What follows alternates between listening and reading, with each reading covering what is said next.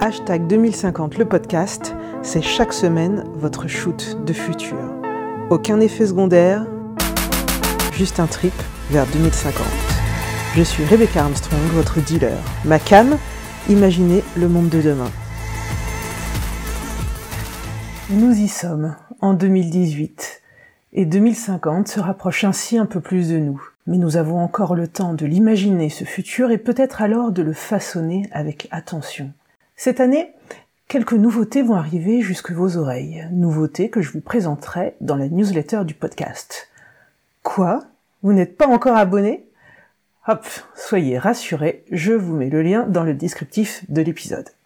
Pour commencer cette nouvelle année, c'est la voix d'une femme que vous allez découvrir. Mais avant cela, j'espère que le dernier épisode vous a enchanté. Il s'est conclu sur des notes de Louis Armstrong avec le morceau White Christmas. De circonstance, n'est-ce pas? Cette semaine, donc, mon invitée est Stéphanie O'Brien. Elle est journaliste. Ensemble, c'est de diversité dont nous allons parler, de pluralité. La société est belle de nos différences, non?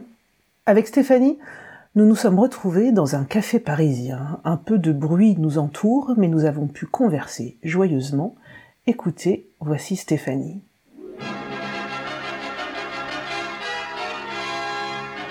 Le futur commence ici et maintenant.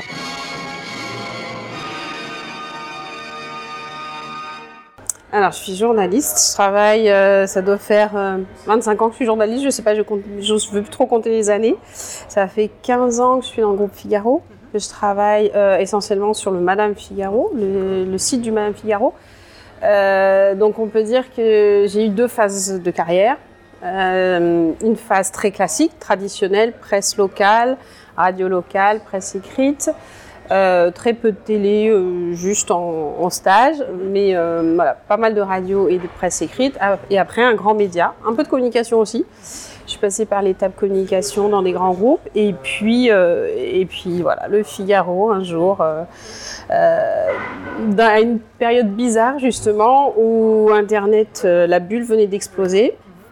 Ils avaient créé une grosse euh, structure, enfin quand même 30 personnes à l'époque, c'était important, juste pour le web. Et l'aventure n'a pas duré très longtemps et je suis arrivée juste à la fin de cette aventure où on, était finalement quatre dans un bureau. voilà, donc euh, il fallait euh, à cette époque-là faire exister les titres sur le web. Il n'y avait pas encore une vraie stratégie web, mais il fallait y être déjà. Alors, j'ai déjà eu l'occasion de parler des médias, du journalisme dans, le podcast, euh, mais tu as choisi un angle qui n'a pas encore été abordé, celui de, la diversité. Mhm. Euh, alors, avant de se projeter en 2050, j'aimerais que tu me définisses ce mot diversité pour toi. Qu'est-ce que tu entends par ce mot dans les médias? Alors, euh, je vais le définir et puis je vais expliquer pourquoi. je pense que le pourquoi j'ai choisi cet angle est important. En plus, il y a pour moi une actualité pour moi et pour une association à laquelle je suis qui s'appelle le Club 21e siècle. Donc c'est plus un club qu'une association euh, qui est euh, moteur sur les questions de diversité en entreprise. Et la personne qui est venue me chercher il y a deux ans pour que j'intègre euh, le club m'a dit voilà les médias c'est encore une activité un peu faible chez nous, on n'a pas encore une action assez importante. Et donc à cette époque-là, j'avais fait toute une série d'articles sur le site du Madame qui traitait de la mode africaine, de la diaspora, des femmes ici, de la beauté, un peu de sujets de société, enfin tout un mix de sujets. Et, euh, je me suis rendu compte, je l'ai fait moi parce que j'avais vraiment envie de le faire, mais je me suis rendu compte que ça a eu une, audience, ça, a capté une audience et, les gens étaient réceptifs. Et après, du coup, le fait qu'on vienne me chercher pour le Club 21e siècle, j'étais euh, contente de voir que le travail que j'avais fait était allé jusqu'à dire bah tiens il y a une personne qui a essayé quelque chose à cet endroit-là. Et puis je m'y suis intéressée mais parce que pour moi c'est assez euh, naturel. Et moi-même en tant que femme blanche je me sens parfois pas sous-représentée parce que les femmes sont très c'est un métier très féminisé depuis longtemps. Mais euh, je dirais qu'il y a des je rencontre beaucoup de clivage d'esprit on va dire. Et, j'ai toujours trouvé que les médias euh, étaient très frileux sur euh, beaucoup de questions dès que ça sortait un peu de soit de leur euh, soit de leur, stratégie éditoriale, soit aussi de, leur cadre de réflexion en fait. et donc le mot diversité pour moi il est double. Pour moi il faut une diversité aussi bien dans les contenus, dans les publics auxquels on s'adresse, même si un, un, média a toujours une stratégie, une cible, etc. Et mot diversité, c'est aussi diversité des gens qui composent les équipes. Voilà. Donc la diversité, c'est aussi bien dans les personnes qui travaillent au sein des médias que la diversité de ceux qui sont représentés. Et donc le Club 21e siècle, là j'annonce ça en même temps, on a créé un premier annuaire. Oui, Alors guide. voilà le premier guide. Alors dans ce guide-là, c'est le guide physique. Euh, le petit livret, il n'y a que 21 profils parce que les 21 profils se rapportent, voilà, juste pour rappel au Club 21e siècle.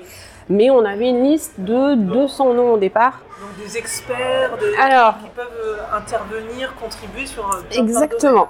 En fait, c'était la, difficulté euh, dans le tri, dans la sélection, c'était de trouver des gens déjà un peu disponibles, des gens qui ne soient pas marqués politiquement et des personnes qui soient issues de la diversité mais qui ne parlent pas de leur propre, de leur propre point de vue. mais il fallait qu'ils aient une expertise, que ce soit en criminologie, en, je pense à ça parce qu'il y a une personne en sécurité, il y a une, une euh, ingénieure en astronomie, euh, il y a, moi il y a quelqu'un que j'ai poussé qui, est plus branché art contemporain, qui a un très beau parcours dans l'art contemporain, euh, en médecine, en culture, en biologie, enfin voilà, et des profils en effet, des gens qu'on voit assez peu. Quelques-uns sont issus du club 21e siècle, sont un peu plus connus mais ça nous paraissait important de les remettre en avant parce qu'il y, a des, il y a des modes aussi. Il y a des moments où on voit qu'il y a des gens qui sont toujours présents, toujours invités et puis disparaissent et puis voilà. Et, les journalistes ont cette faculté d'être un peu feignants quand même parce qu'on leur demande beaucoup de choses très vite, tout de suite. On est de plus en plus dans l'instant. Pour chercher euh, la personne qui aura, proposera un point de vue ouais, Et donc ce guide, il est à destination euh, de l'ensemble des rédactions de presse, exactement. soit euh, écrite, télé, web. Et il va être suivi d'un site internet parce qu'on a beaucoup plus de profils à proposer. Après les 21 en question, ceux qui ont besoin d'un coach euh, notamment en audiovisuel, vont être coachés parce que ça s'apprend un peu quand même et on sait très bien que euh, c'était un peu la difficulté pour nous, c'est qu'on mettait en avant le club 21e siècle et qu'on parrainait ces gens-là. Il fallait que derrière la réponse soit au niveau parce qu'on est, on est exigeant. On ne veut pas faire de la diversité juste pour faire de la diversité, c'est pas professionnel et ça serait pas honnête. Alors si on, va en 2050, mhm. dans 33 ans, euh, comment tu vois les choses? Où en sera-t-on en matière de diversité? Alors, ce matin, c'est drôle, je me suis dit, avant de venir euh, faire cet entretien aujourd'hui, qu'aujourd'hui, c'est la journée internationale des migrants. Et je me suis dit, il y a quand même un lien avec euh, la discussion qu'on a aujourd'hui sur la diversité, parce que cette diversité, j'espère qu'elle ne viendra pas de ce flux qui est quelque part un aveu d'échec, de, des politiques euh, menées par l'Europe, des politiques menées localement. Donc c'est d'abord un aveu d'échec, le fait qu'il y ait de plus en plus de, migrants, c'est-à-dire que les pouvoirs ont, failli sur à peu près toutes, les choses importantes qui, construisent notre avenir. Donc eux, je ne sais pas s'ils se sont projetés en 2050, mais en ce moment, on se pose vraiment la question et c'est très inquiétant. Euh, et puis pour en revenir à la diversité, bah, cette diversité, euh, on se rend compte qu'elle est vraiment mise à mal en ce moment. Et donc, j'espère qu'en 2050, euh, les médias seront plus divers, mais ils le seront parce que les outils le permettront davantage. je pense qu'en 2050, tout le monde pourra être journaliste. Je pense que le mot journaliste n'existera plus vraiment. Je pense qu'on sera tous des médias, acteurs des médias en fait. On aura tous cette capacité à l'être. Et on voit bien que toutes les hum, communautés ou toutes les, tous les gens qui ne se sentent pas représentés, pour sortir du mot communautaire. Oui, ben en fait, qui, est, mal perçu en France, le mot communauté, mais dans le monde anglo-saxon, euh, c'est un terme fort et positif. Mais tous les mots en France sont mal, euh, sont mal euh, connotés, tous les mots sont extrêmement dangereux. Euh, donc je, je, je pense qu'on a une période charnière pour construire justement 2050 parce que, je, parce que la parole va se prendre, la parole se prend déjà. Je trouve que la parole en ce moment est très euh, conflictuelle et frontale. Euh, je pense qu'en 2050, si on arrive à construire ce, justement ce pas vers la, une vraie diversité, Une diversité de qualité, une diversité qui fait que on doit, moi, par exemple, l'existence de la chaîne France O, parfois, je trouve ça étrange. Je me dis, bah non, à un moment donné, moi, je regarde France O, je la zappe euh, comme toutes les autres chaînes, et je m'arrête parce que j'ai envie de voir autre chose. Et c'est sûrement dommage qu'il n'y ait pas euh, les très beaux documentaires, les très beaux reportages euh, sur les autres chaînes. Pourquoi c'est pas mélangé Donc je pense qu'en 2050, si on veut encore avoir des médias qui représentent qui seront encore des, gros groupes. Est-ce que les gros groupes seront encore là? Je me pose la question. parce que ça, c'est une vraie. Je me pose vraiment la question. C'est central cette question-là parce que euh, les grands groupes ont forcément une vision qui, euh, qui est quelque part centralisée. Alors que euh, la diversité, elle viendrait, enfin, c'est de la base, de la base, et bien sûr, de quelque chose qui est complètement, voilà, décentralisé. Où mm. la diversité, je la vois dans, les couleurs de peau. Ouais des, voix ou des visages que, l'on entend, mhm. mais aussi les accents. En France, aujourd'hui en 2017, on n'entend pas d'accent du Sud, on n'entend pas d'accent euh, euh, alsacien, etc. Euh, c'est vrai, il y a France 3 régions, mais chacun regarde sa, propre émission de France 3 régions, j'imagine. Et quand on vit à Paris, on a vraiment une vision biaisée des choses. Moi-même, je me force de temps en temps à me dire tiens, je vais regarder quand même France 3. Tiens, et en plus, il y a des trucs bien sur toutes les chaînes. Mais après, comme tout le monde, je regarde de moins en moins la télé je zappe, je suis de plus en plus sur un ordinateur et voilà. Donc les usages changent tellement que je pense que les gros médias, ils seront peut-être faits avec beaucoup d'individualité parce que, enfin, d'individualité qui se regroupent et qui donnent quelque chose parce que tout le monde peut être fournisseur de contenu et, la réalité économique des grands groupes va devient déjà assez compliquée. Euh, le salariat disparaît, donc le salariat peut disparaître aussi dans la presse en tout cas on sent bien que sur des fonctions bien précises, les groupes euh, disent bon ben voilà là il faut être auto-entrepreneur. Mhm. Donc euh, l'auto-entrepreneur des médias, ça voilà c'est en train de se faire. toi tu l'es aussi en, faisant cette, chaîne-là. Donc euh, et à un moment donné, on voit bien que les contenus qui marchent d'un seul coup parce qu'ils sont différenciants, ils viennent jamais ou très peu des grands groupes. Il n'y a pas cette même capacité à se renouveler, euh, à se saisir d'un sujet en, étant euh, pas trop généraliste, en étant euh, pointu et décalé. On voit bien que c'est ces sujets-là qui marchent bien. C'est pourquoi il y a des YouTube, youtubeurs qui cartonnent? Bah, parce qu'à un moment donné, ils ont fait des, choses qui les concernaient et qui en même temps concernent tout le monde. Et ça peut être aussi bien des youtubeuses beauté qui ont été les plus au mode, qui ont été tout de suite les plus visibles. Euh, par leur audience. Mais je pense par exemple à une jeune femme, euh, il faut que je me souvienne du nom de la chaîne, mais je le retrouverai, The Family, quelque chose comme ça. Et cette jeune femme, je l'ai rencontrée il y a. Pas jeune femme, non, elle a quatre enfants, elle doit avoir un peu, presque 40 ans, je pense, euh, ou un peu moins. Elle a eu ses enfants assez jeunes. Euh, elle est issue de la diversité et elle était venue m'aborder il y a trois ans la journée de la femme digitale qui se tenait ici, pas loin de la bourse. Parce qu'on est dans le 9e, je précise, pour les gens qui nous écoutent, près d'Opéra. Euh, et elle était venue me voir en me disant voilà, moi j'ai un projet de médias, etc. Et elle vient des quartiers populaires, cette femme. Euh, pas forcément gâtée par la vie. Elle a sa première, sa fille aînée ou sa deuxième fille qui est handicapée. Et, mais elle était hyper, euh, hyper moteur. Elle voulait créer, euh, et elle avait créé, euh, elle voulait créer un événement YouTube, des youtubeuses beauté. Donc elle voulait mon expertise de journaliste, etc. Bon, après, j'ai l'impression qu'elle l'a fait, mais que ça n'a pas eu l'écho, parce que tout de suite, il faut quand même les moyens. Mais elle m'a recontacté il n'y a pas longtemps en me disant, bah, j'ai créé une, une chaîne. donc c'est The Family quelque chose. Je retrouverai le nom pour les auditeurs si vous voulez. Je mettrai le lien. Voilà. Et j'ai regardé parce que je me suis dit, tiens, et c'est vraiment la vie de tous les jours d'une famille, d'une femme seule qui lève, ses enfants. Euh, et j'ai trouvé ça intéressant parce que justement, c'est un autre propos qu'on entend peu. Euh, elle met euh, aussi très en avant sa fille handicapée qui fait des, vidéos. chacun des enfants avec leur tranche d'âge font des vidéos dans leur thème. Et ça, elle a, elle a vraiment une certaine audience. elle a réussi à capter. Et là, son dernier projet, mais après j'ai plus de nouvelles, c'était de faire une box au nom de sa famille. Et donc, elle trouvait vraiment, euh, j'ai l'impression que le message qu'elle portait, qui était hyper simple, c'était genre euh, aller faire du shopping dans tel quartier. Euh, et on voit bien que c'est des gens, voilà, des quartiers plutôt de banlieue, dont on parle quand même très peu mhm. dans, dans les grands médias. parce que souvent, c'est plein de clichés. Bah on a beau le dire et le redire, mais c'est toujours le, le, cas. Et je pense qu'il n'y a que quand c'est fait par les gens eux-mêmes que là, il y a une sincérité, il y a une authenticité, et c'est ça qui amène la diversité en fait. Alors j'entends bien cet enjeu de diversité et de sincérité, à la fois quand tu dis euh, on pourra tous être producteurs, être mm. journalistes en quelque sorte. N'empêche que le journaliste, euh, à partir d'un fait, il euh, dézoome, il prend du recul, le temps de mm. l'analyse. Et euh, demain, je peux lancer une chaîne YouTube, parler de choses qui me sont très vraies pour moi, mm. mais je ne vais pas avoir ce travail d'analyse qui fait de, qui construit de l'information.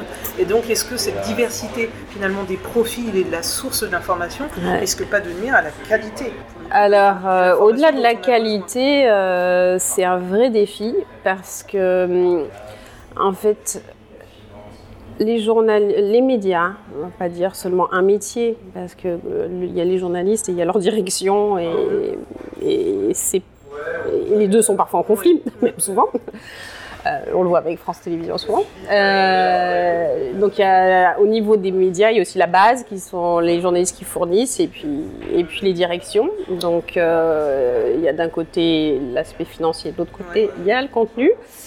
Euh, donc ça, c'est le vrai, c'est vrai risque en fait, effectivement, euh, parce que hum, le métier a tellement été dévalorisé, les médias se sont justement n'ont pas été assez courageux, n'ont pas assez porté certaines choses. Alors effectivement, il y a quand même des, hum, il y a des initiatives intéressantes. Euh, le Bondi Blog, par exemple, est une, initiative, enfin, trouver ça, a pris, c'était a pris un, espace, par exemple, en parlant de diversité, de banlieue, etc., en faisant de la qualité. Donc ça veut dire qu'un mix des deux est possible.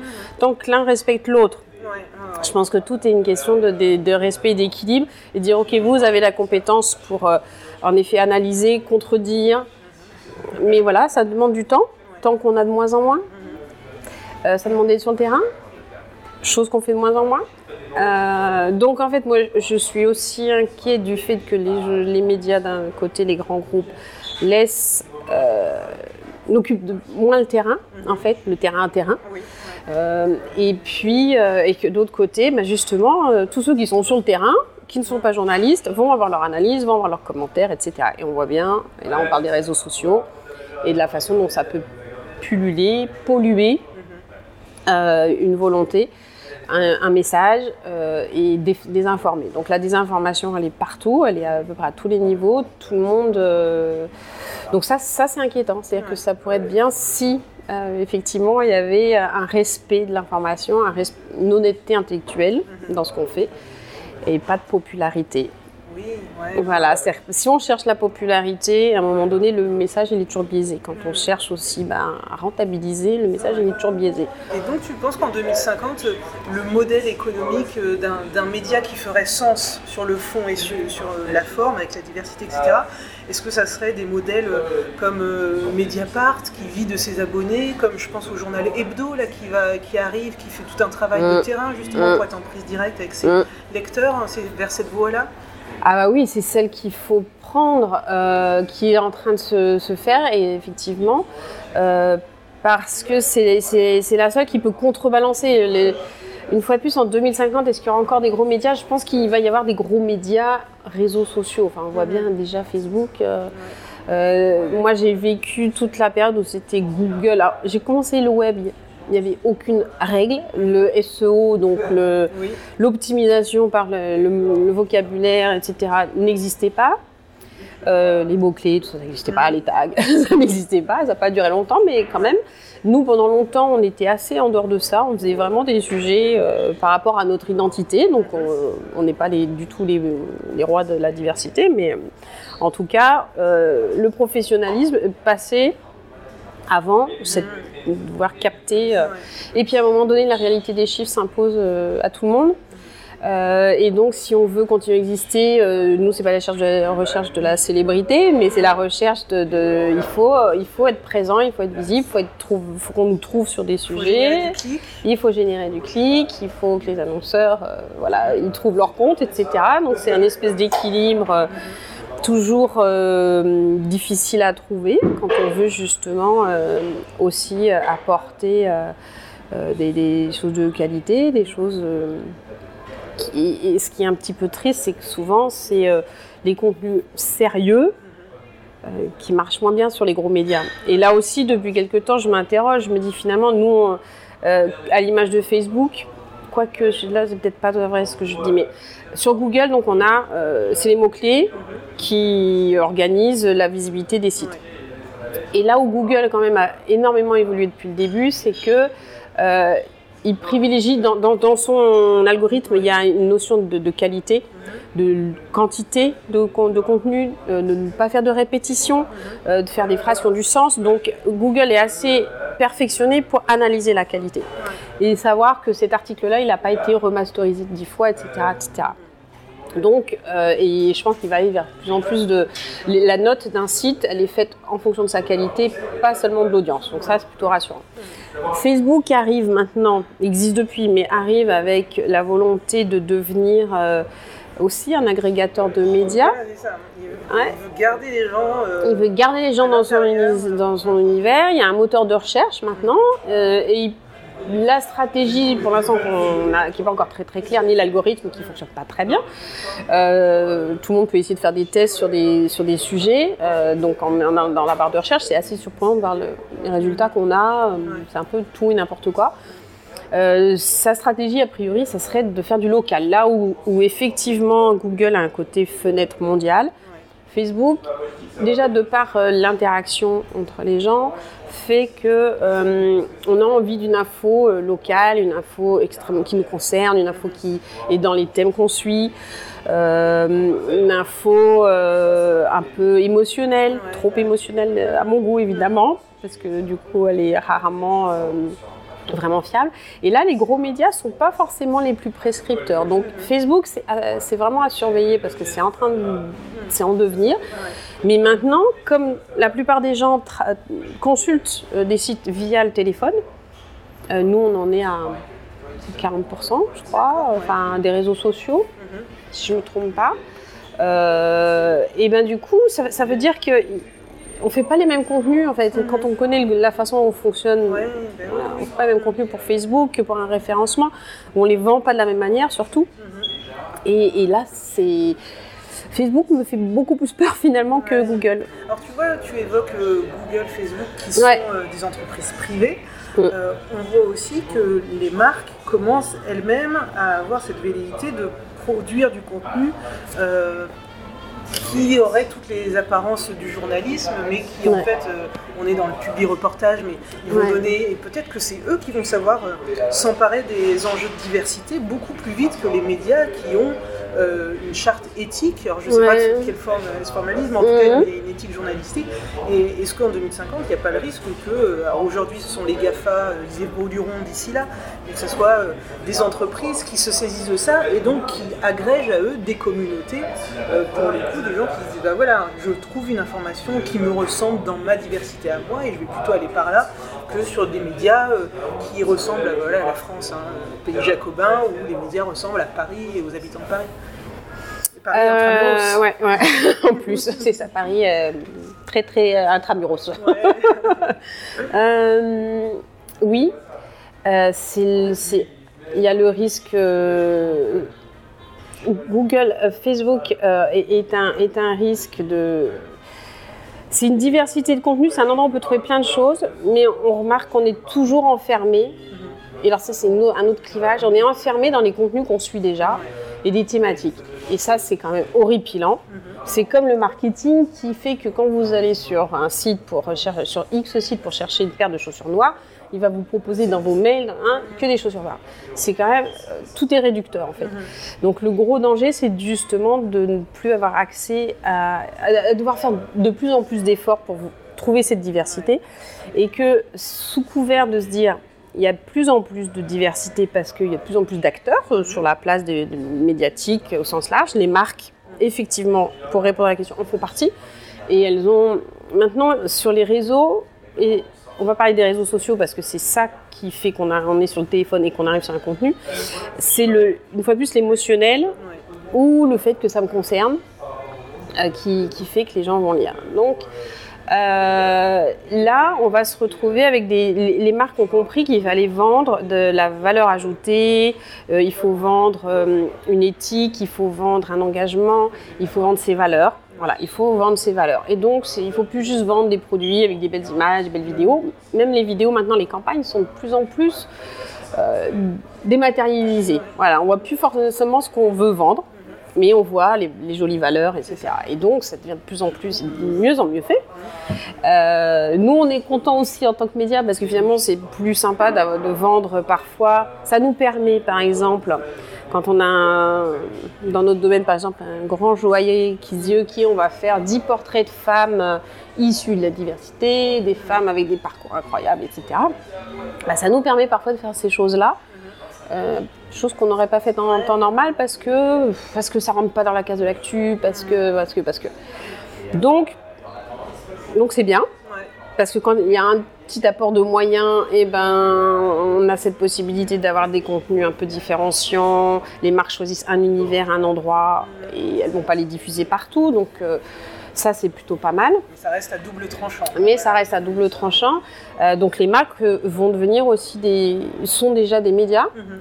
Euh, on peut plus, je pense, concevoir. Les des médias aussi. Voilà, toute activité de maintenant devient, peut se décliner en médias, mhm. avec les, outils, avec les, réseaux sociaux, avec la vidéo.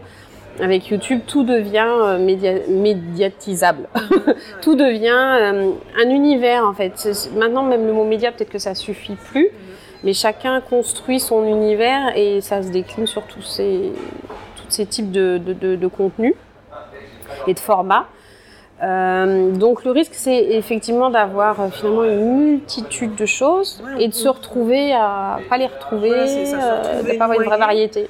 Et ça veut dire qu'en 2050, il faut que moi, quand j'aurai 73 ans, ça pas, pas tant pour moi le problème, mais pour les plus jeunes, c'est euh, comment on arrive à démêler tout ça.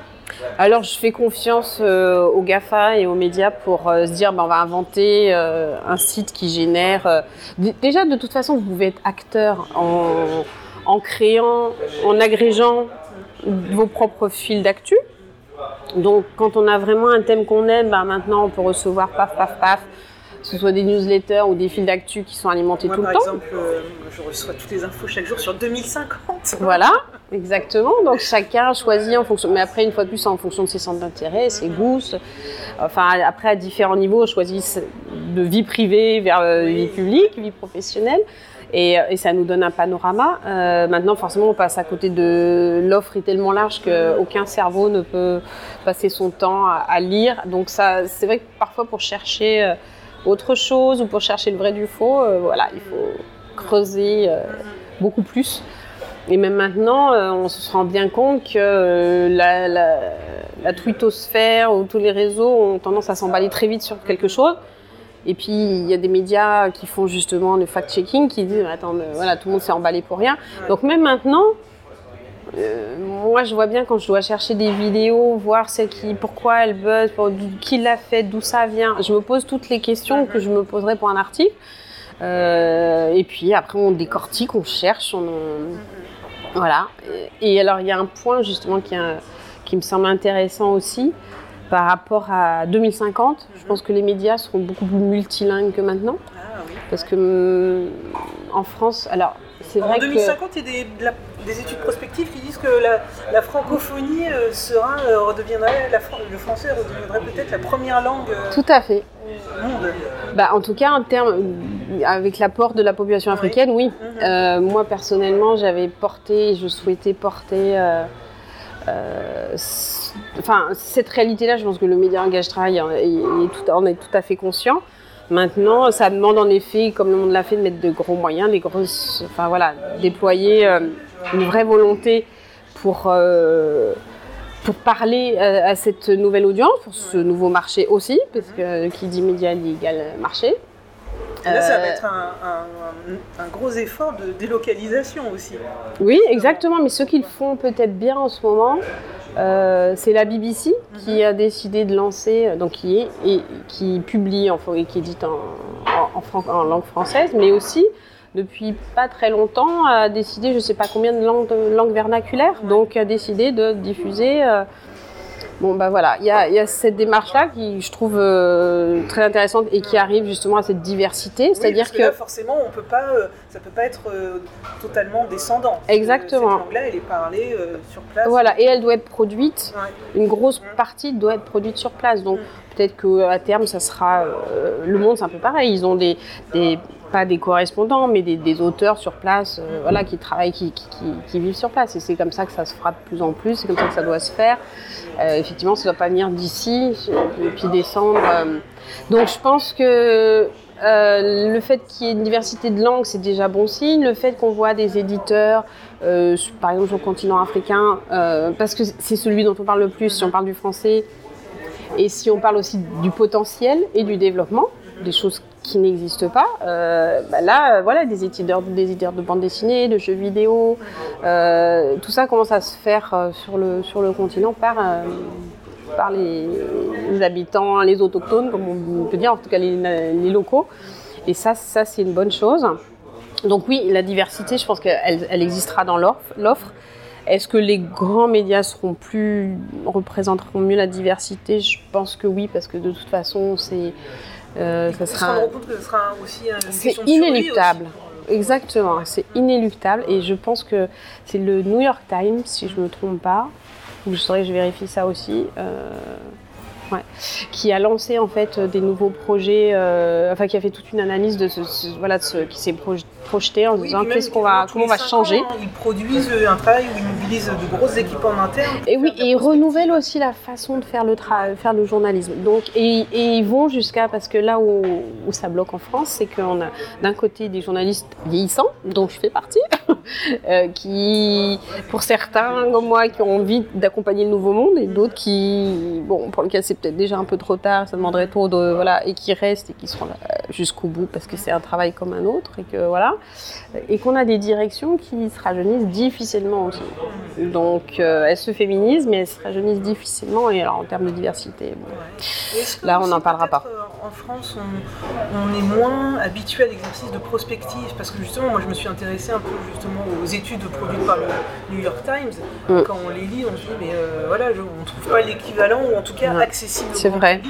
comme ça pour se dire euh, bah voilà comment on change notre rapport au lecteur, comment on, se Justement, ce que je voulais dire par rapport au New York Times, c'est que dans un des points qui pour moi était vraiment intéressant et important et qu'on devrait à un moment donné essayer d'appliquer vraiment avec une vraie volonté, c'est euh, dans les rédactions avoir des gens qui parlent plusieurs langues, qui sont d'origine euh, différente, parce que le contenu de l'information, il vient du monde entier comment on peut, on trouvera jamais un journaliste qui parlera euh, chinois, euh, euh, anglais, allemand. le contexte. Exactement.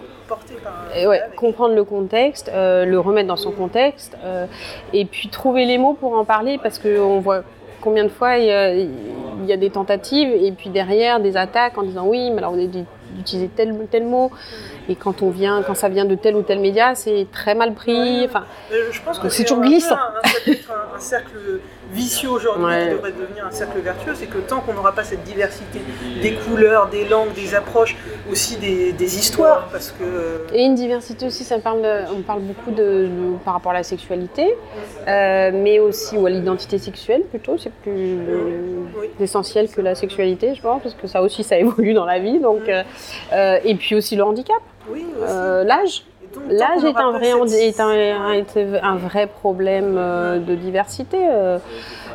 c'est bien d'avoir des gens super jeunes dans des rédactions qui ont des usages différents, mais ça veut dire qu'en fait, ils ne parlent qu'à leur propre public. en France, malheureusement, la population n'est pas super rajeunissante. Donc, donc tant qu'il n'y aura pas cette diversité, on, on se recroque reproduira beaucoup sur euh, mm. les mots parce que tel mot euh, dans la bouche, je sais pas, le mot noir euh, dans la bouche d'un journaliste blanc, homme, grisonnant, mm. et eh ben il fait pas le même effet que lorsque c'est, pas, une femme plus jeune ou autre.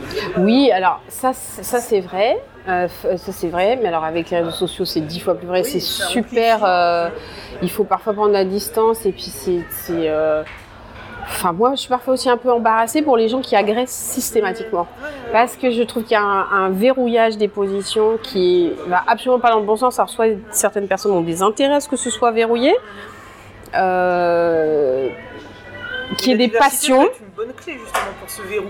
Mais je pense qu'en fait, il faut. Je pense que la définition, en fait, pour que tout, pour que les deux, deux parties puissent euh, s'entendre, c'est qu'il faut des, des gens pour créer du lien. Euh, il faut euh, respecter l'autre et il faut arriver à avoir la capacité à casser ses propres euh, façons de penser, ses propres. un peu sa, culture.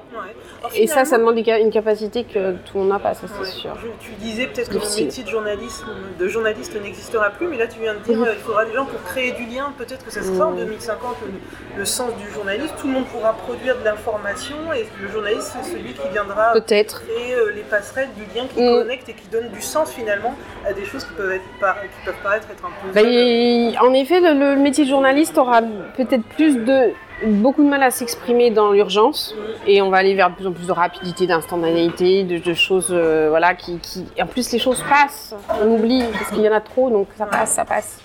Euh, ça fait du mal, ça, ça n'a fait pas avancer les choses mais ça passe.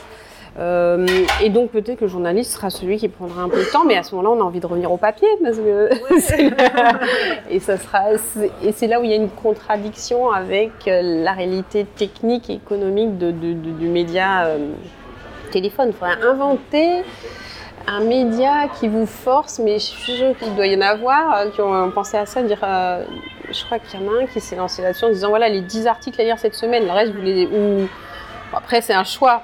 Il faut adhérer, il faut comprendre pourquoi c'est ça, etc. Mais euh, je pense que c'est à chacun après à, prendre du recul, ça c'est sûr.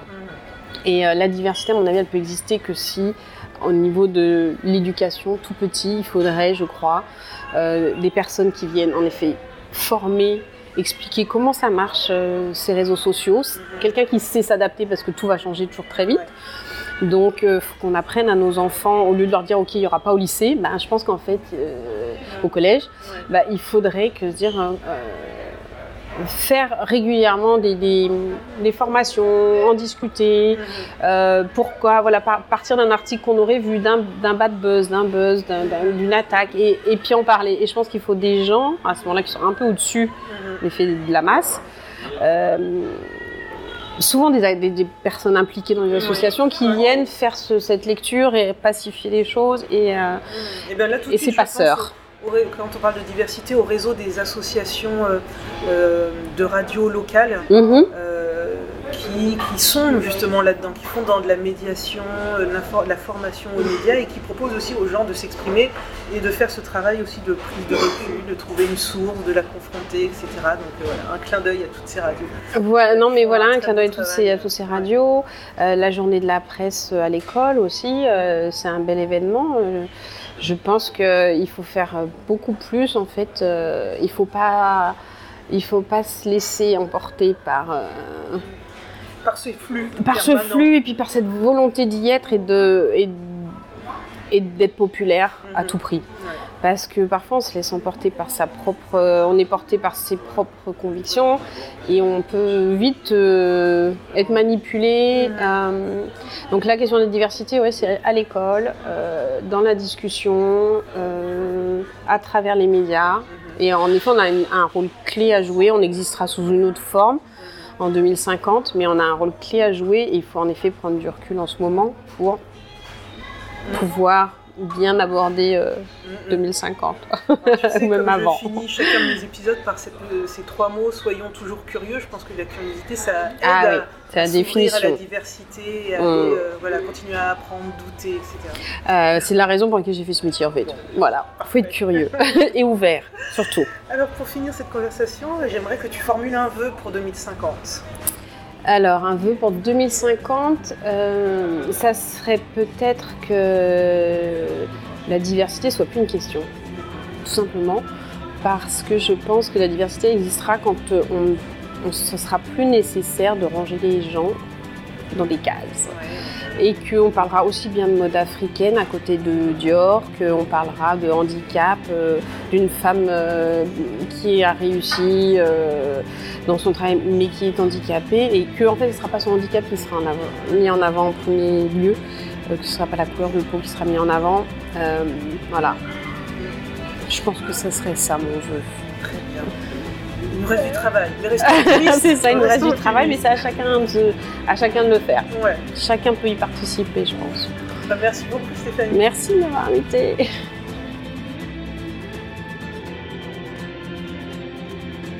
Cet épisode soulève de nombreuses questions. Communautarisme, discrimination positive, poids des mots et des images. Quel chemin prendre pour un 2050 résolument pluriel et riche de ces diversités? Le débat reste largement ouvert et j'espère que cette conversation est l'occasion pour vous d'en parler autour de vous ou tout simplement d'y penser, de vous forger votre propre vision. La semaine prochaine, nouvelle rencontre, nouvelle conversation. D'ici là, une résolution puisque c'est de saison. Déposez-moi des étoiles et un petit mot sur iTunes et partagez cet épisode et ce podcast autour de vous. Ça compte énormément pour le faire vivre et grandir. Je vous souhaite une année belle, souriante, engagée et surtout, soyons toujours curieux.